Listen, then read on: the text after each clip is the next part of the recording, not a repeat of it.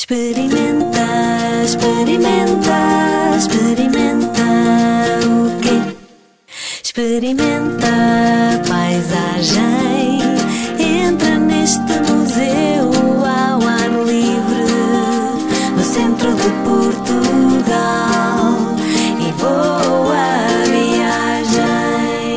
Bem-vindo ao podcast Experimenta Paisagem. Eu sou a Jéssica Mendes e neste episódio falei com Inês Ferreira e Maria Pinto.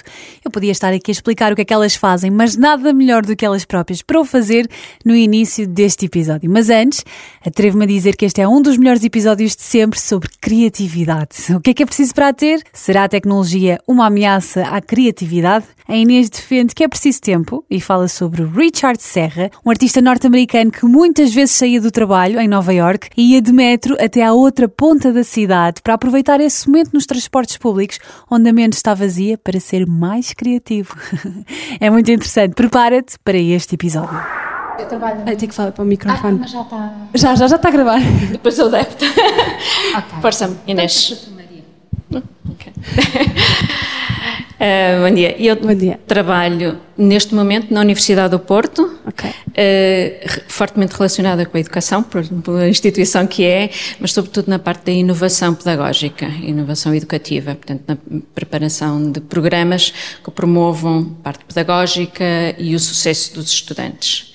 Mas trabalhei eh, alguns anos eh, também na Fundação de Serralvos, mais diretamente ligado ao Serviço Educativo do Parque, em que havia uma ligação da arte com a natureza muito forte pelo parque que é e, e aliás como o parque abriu antes do Museu da Arte Moderna tinha começou por ter atividades só do parque e depois é que se juntou a parte da arte E tinha alguma ligação com a arte? Sim, eh, não, tenho ligação, eh, mas não como for- de formação, Sim, sim. mas por gostar. O meu pai é arquiteto, era Ah, arquiteto. ok. Acho que tive sempre assim um, uma certa um gosto para a parte da arte. Sim.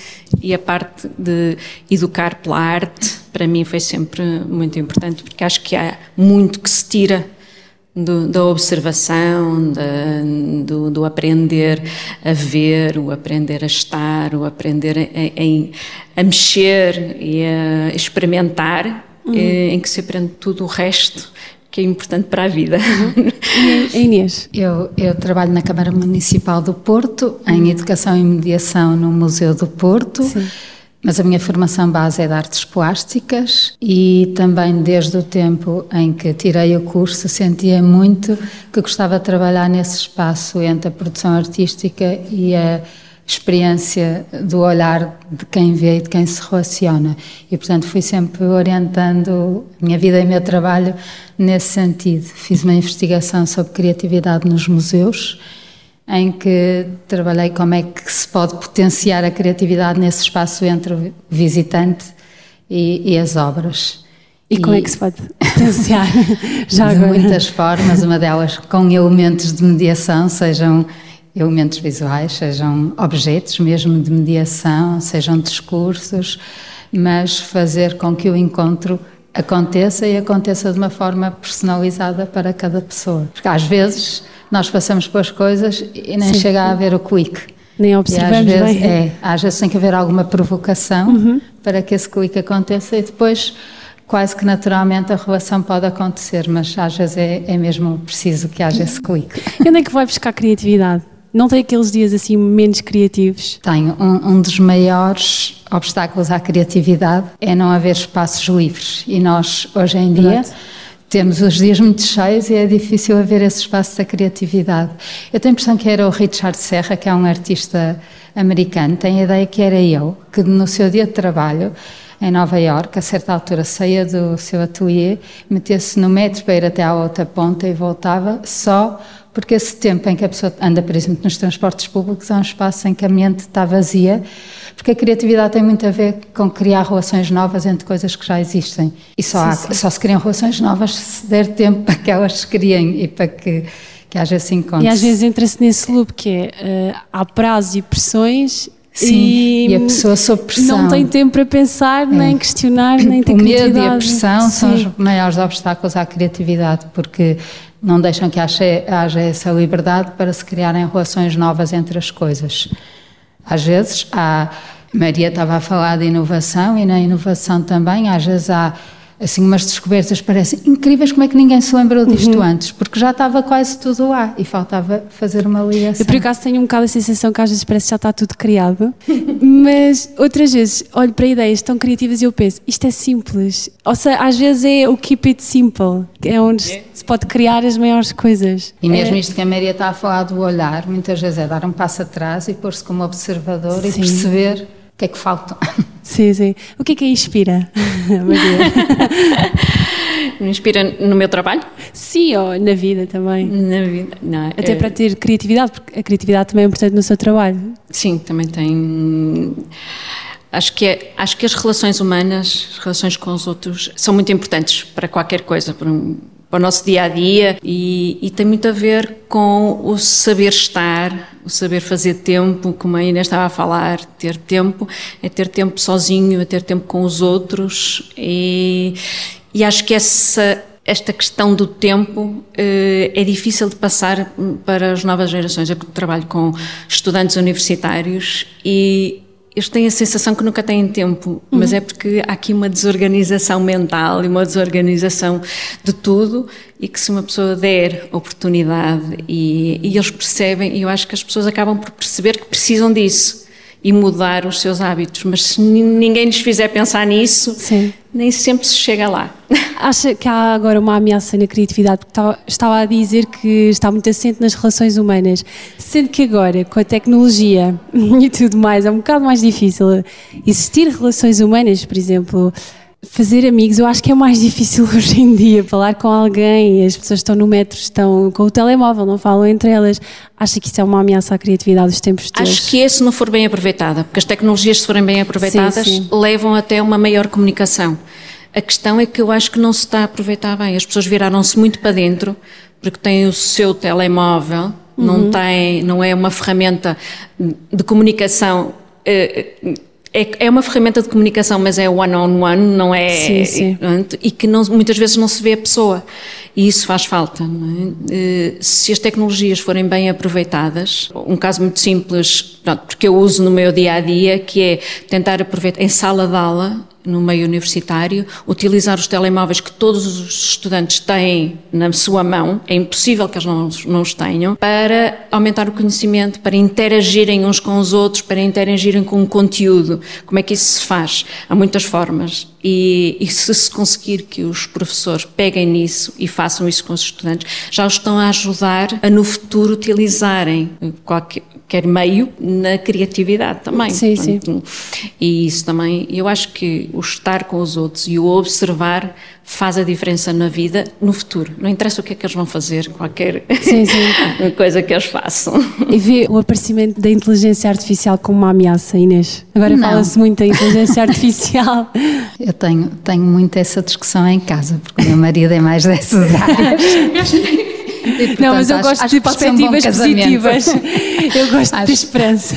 Não, acho que pode ser um bom casamento. É um bocadinho como a Maria falou, que depende da forma como se usa. E realmente, por exemplo, num prima, numa primeira instância, mesmo por exemplo na educação, é difícil perceber como não vai haver ali. Mas se, se for uma ferramenta que ajuda e é assim, os nossos filhos já não conseguem imaginar o que é que é um mundo sem internet. E realmente a internet pode ter trazido ao princípio imensos medos, mas é extraordinário a forma como contribui para um aumento de conhecimento uhum. e para nós viajarmos sem sairmos de casa. É, é, uma coisa extraordinária mesmo. Mesmo para a geração acima de nós, incrível. Sim. Pessoas com 70 e tal anos que aderiram. Portanto, aqui eu acho que o caminho vai ser um bocadinho parecido, de um medo inicial, mas depois de aprender a pôr as coisas Faz nos parte sítios. Da mudança. É. Estranha-se, depois entranha-se.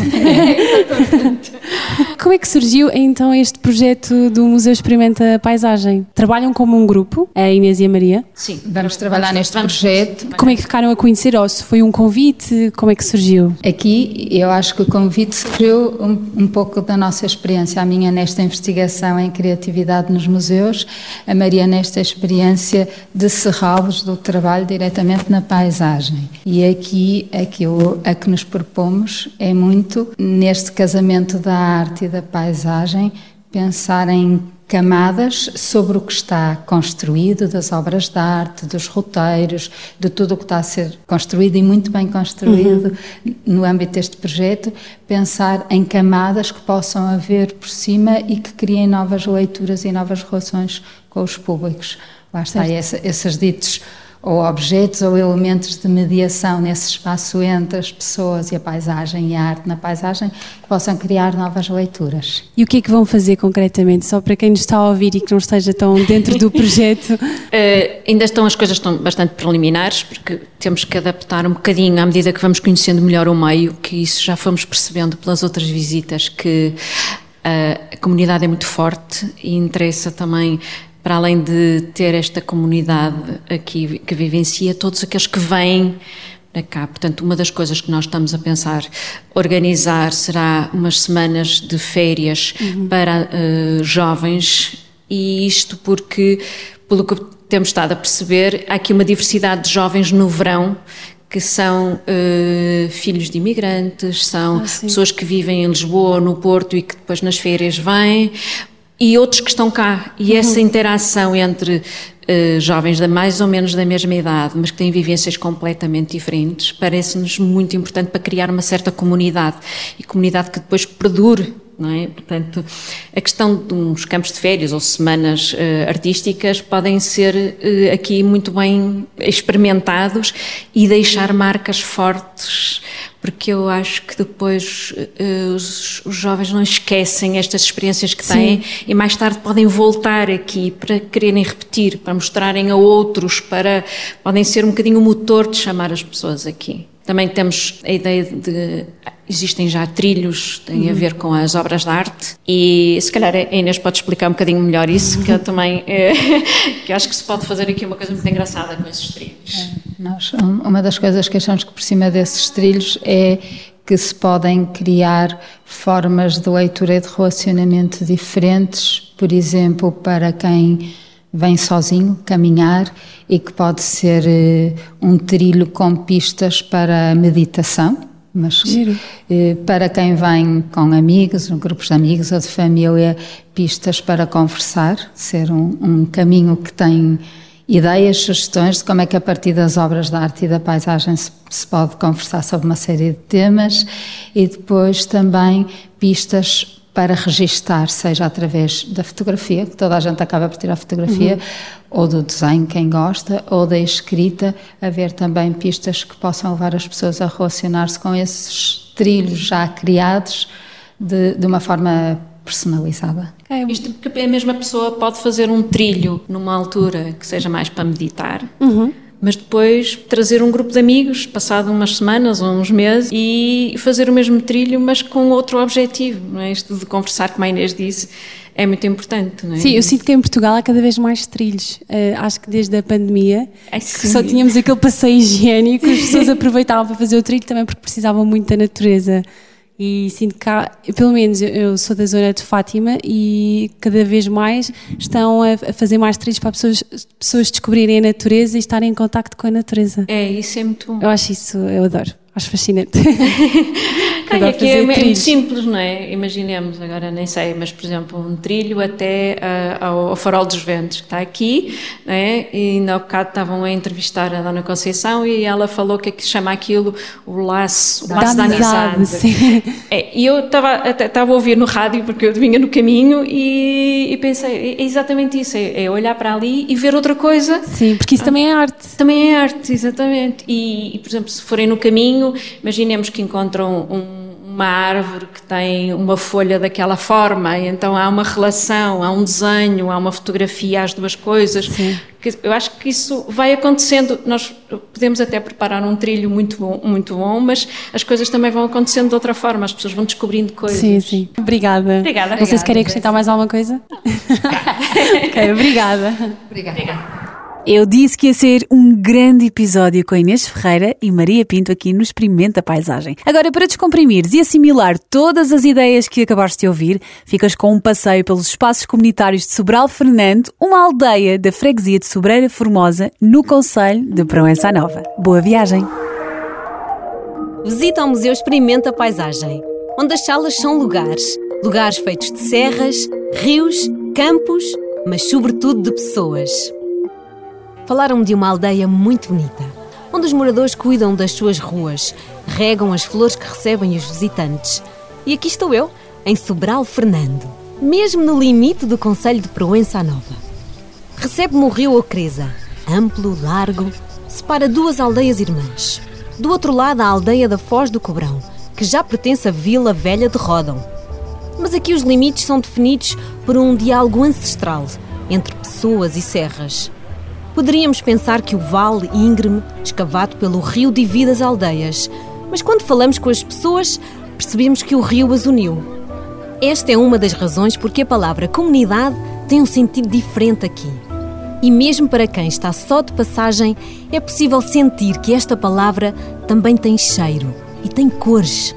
As cores exuberantes das flores, em todos os cantos, deslumbram o olhar e revelam um grande cuidado diário e uma aguçada organização dos moradores.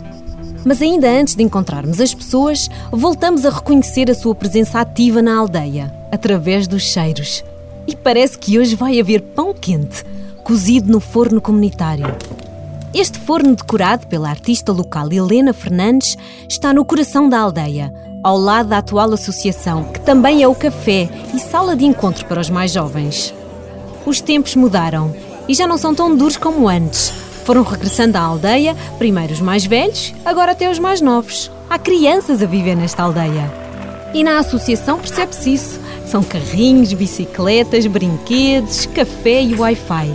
É como uma grande sala de estar para os 44 habitantes da aldeia, onde o espírito de comunidade se renova com as ferramentas e necessidades dos dias de hoje.